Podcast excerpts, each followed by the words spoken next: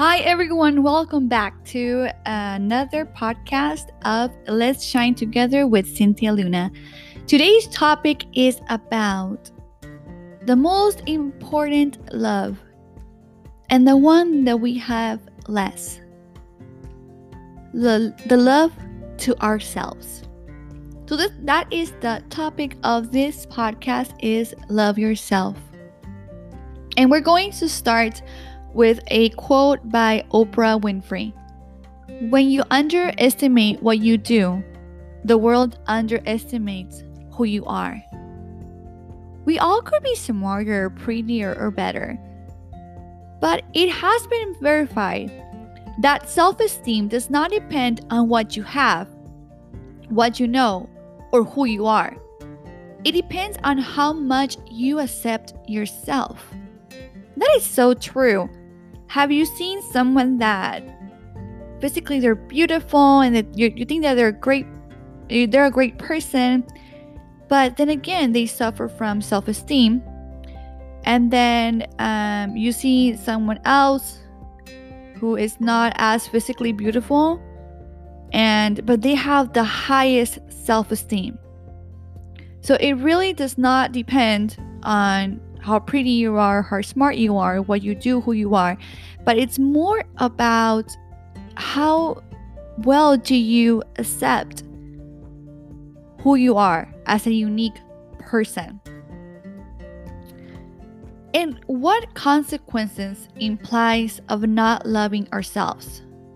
Just like Oprah Winfrey said, when you underestimate what you do, the world underestimates who you are. How that's so very powerful. And it could be devastating to us. And I think this is a say a root of the reason why we suffered too much is because we let it. Because we don't love ourselves. So what are the symptoms? You feel inferior, you get unmotivated easily, you're too much of a perfectionist and you don't value what you have. You don't express your ideas. You allow abuse, which is a, a huge one for, for this one of that loving yourself. Avoid failure. You, you don't do it, you know, you don't try. And you just cannot make decisions, especially important decisions. You don't trust yourself to make them. So these are some of the, the symptoms that are implied into not loving ourselves. So we're going to talk about eight ways that can help us improve our self esteem, which is the same as to loving ourselves. So, the first one find the origin of the problem. It usually does start in childhood. You know, if someone said you're stupid, you're dumb, you're ugly, um, maybe I no kids wanted to play with you. Maybe it was a teacher, maybe it was a a friend, a your parents, um, some a family member that made you feel inferior and with your capacity as a child to understand you thought that that was true. And now you grew up as an adult still believing that that's true, which is also called limiting beliefs. So try to find the origin of the problem. If you think you are not smart enough, try to understand why. Could it be maybe one time when you were in class and, and you did not get a math problem right and everybody started laughing at you and making fun of you. Was that when it started? Was that when you started believing that you you were not smart enough? Now, when you find that memory, now try to see it as the perspective of an adult. Now that you're an adult, you can probably see that that scenario in a different perspective that you had as a child.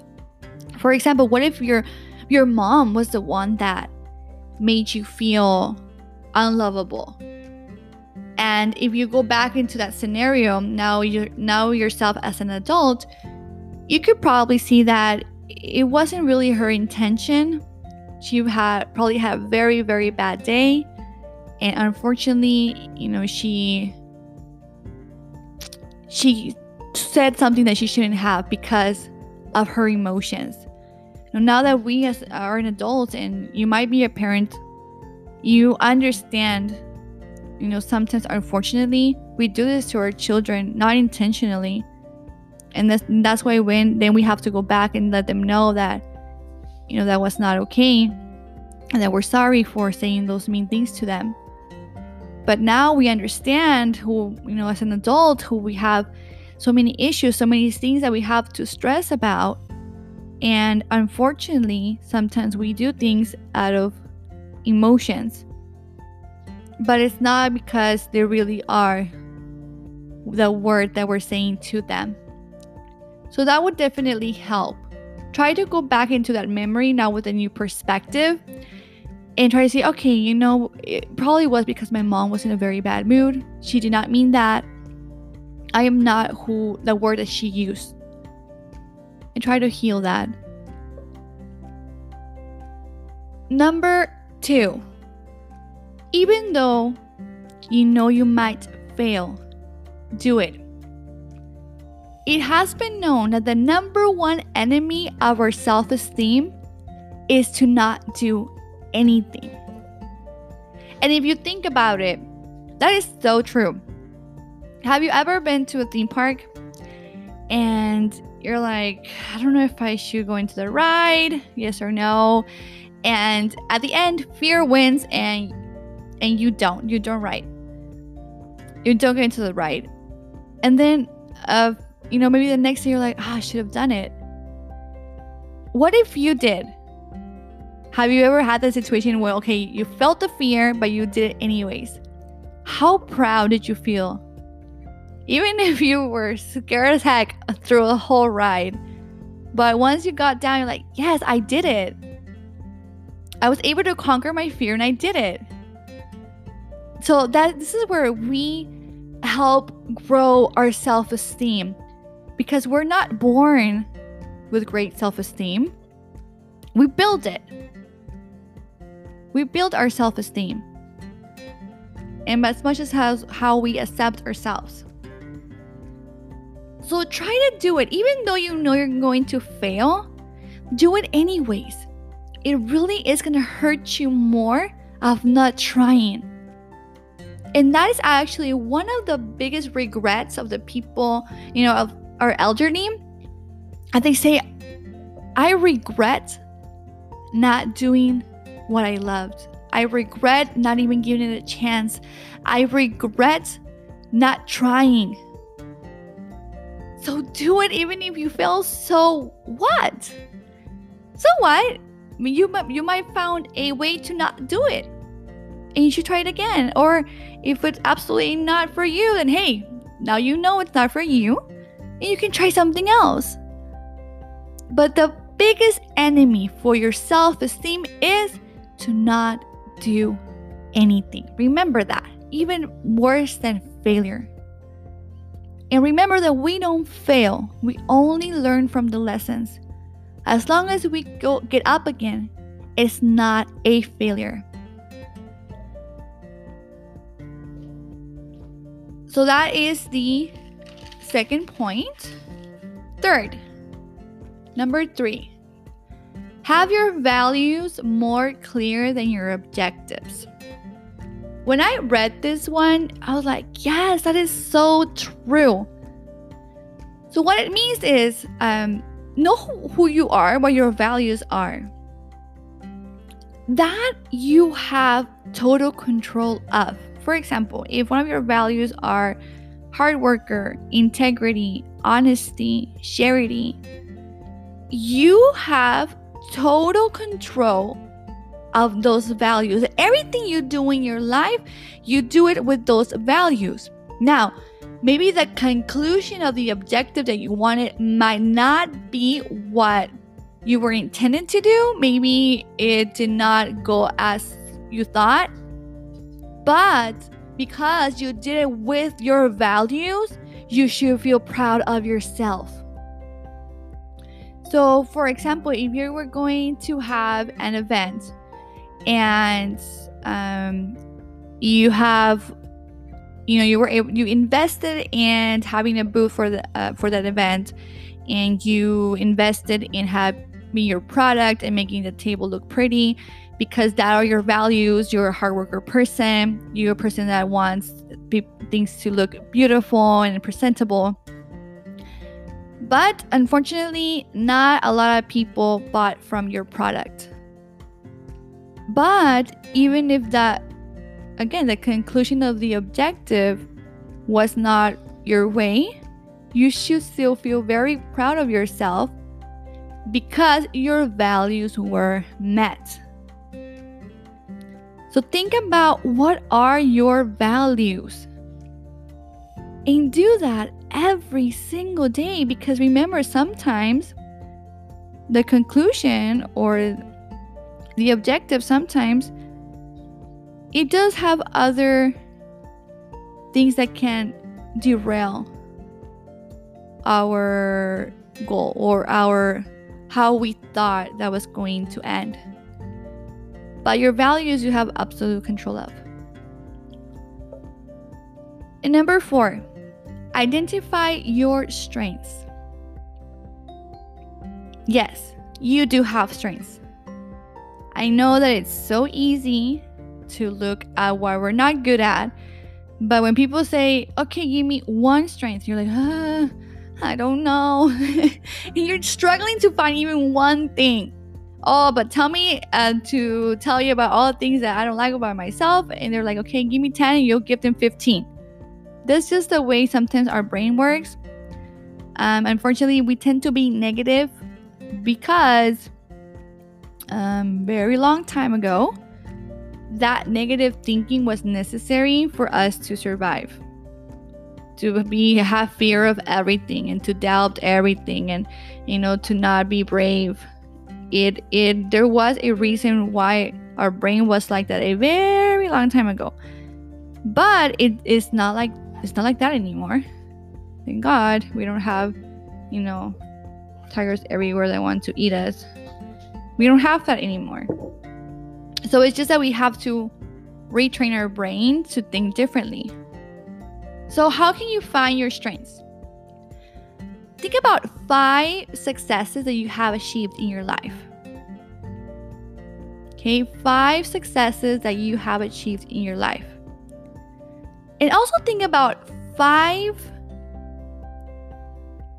um, five things that has gone wrong, but you were able to overcome them. Five obstacles in your life that you have overcome. Okay, so five success that you have achieved and five obstacles that you have overcome. Then think about the characteristics necessary to be able to achieve that or to be able to have overcome that. So, for example, you finish school, you are dedicated, you're a hard worker, you have resistance. So, think about those things. You survived oh, a, a death of a loved one what characteristics do you have to be able to have been able to move on from that awful situation again you you're, you're able to forgive. You you have a lot of love in your life. Again resilient. So what kind of characteristics do you have or you must have had to be able to overcome that situation or to have been able to achieve that. And yes, you have successes in your life. Find those. I know you do. You're alive. That's one success. I don't know you, but I can tell you that's just even one. Even if you're going through a very hard time, you're alive. That's a success. You're keep you're you're still going. What do you need? What characteristics do you have to be able to achieve that? Another important point to identify your strengths see yourself from the outside in.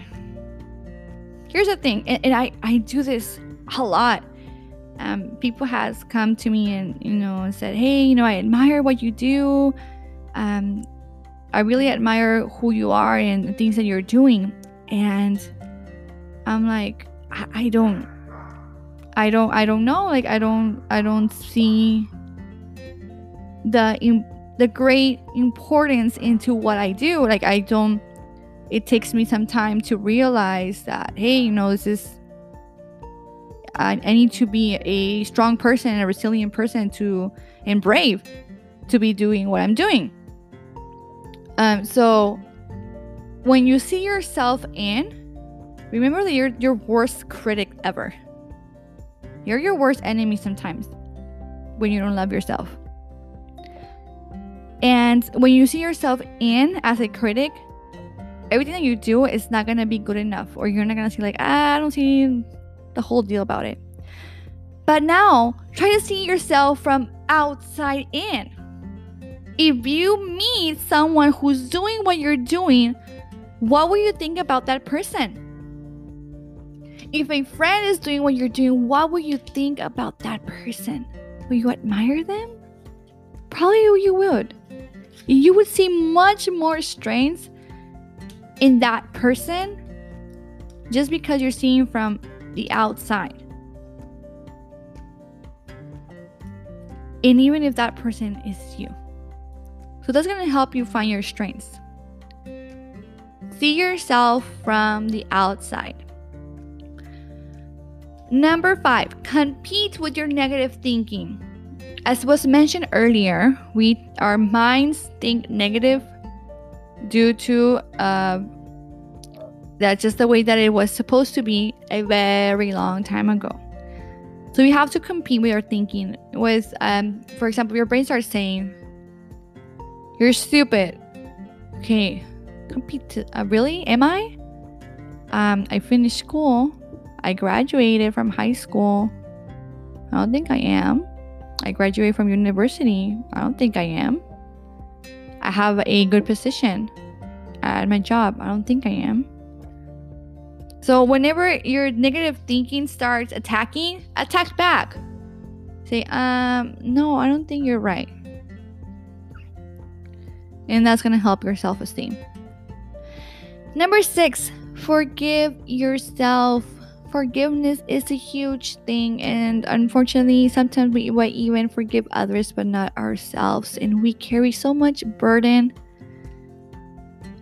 When things has already you know gone by it's it's time to move on and, and liberate yourself be free.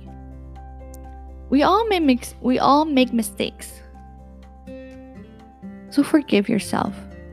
Give yourself a break number seven exercise exercise this could probably be one of the easiest things about improving our self esteem. Having our body look better. Because, yes, it's harder to work on our brain than our body. Go and in whatever it is that you love. There's so many things that you can do as for exercising. Not only will it improve your energy, it will also improve your mood.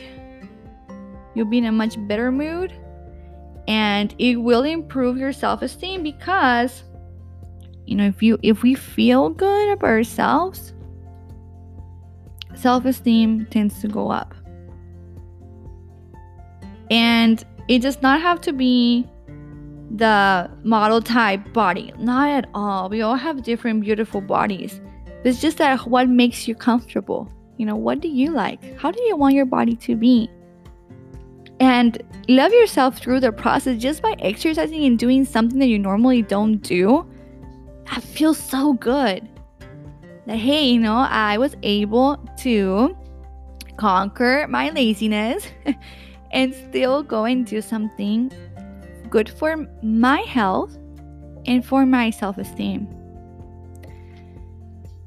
And the last one, number eight, focus on serving others.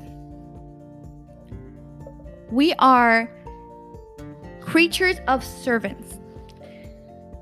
When we focus on others other than ourselves, that helps our self esteem because we're doing good for others. And we're like, okay, I'm a good person because I help other people. When you stop being so concerned of what's going inside your brain, your ego, start thinking so much about, you know, I, just me, myself, and I, and you start serving others, caring for others, wanting others to feel happy, that just automatically bounces back to us. So serve, serve. And right now is going to be one of the best times to do it because of, you know, here's coming our holidays. So it's the best time of the year to help others and serve. Well, that is the end of our podcast. I hope you enjoyed it and I hope you start implementing some of the tips that was mentioned today and it that it helps you yourself grow your self-esteem. Remember that we're all unique for a reason. The more you accept yourself, the higher self-esteem that you have, and trust me, the better life that you will have. Because you will not you will not let anyone step on you when you know how much value you have.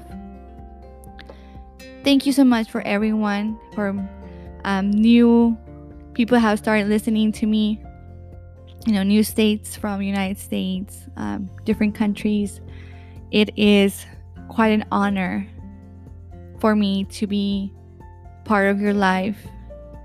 And as I mentioned, I want to be part of yours. Thank you so much for all of your support and for listening. I hope you have a wonderful day. And remember, let's shine together.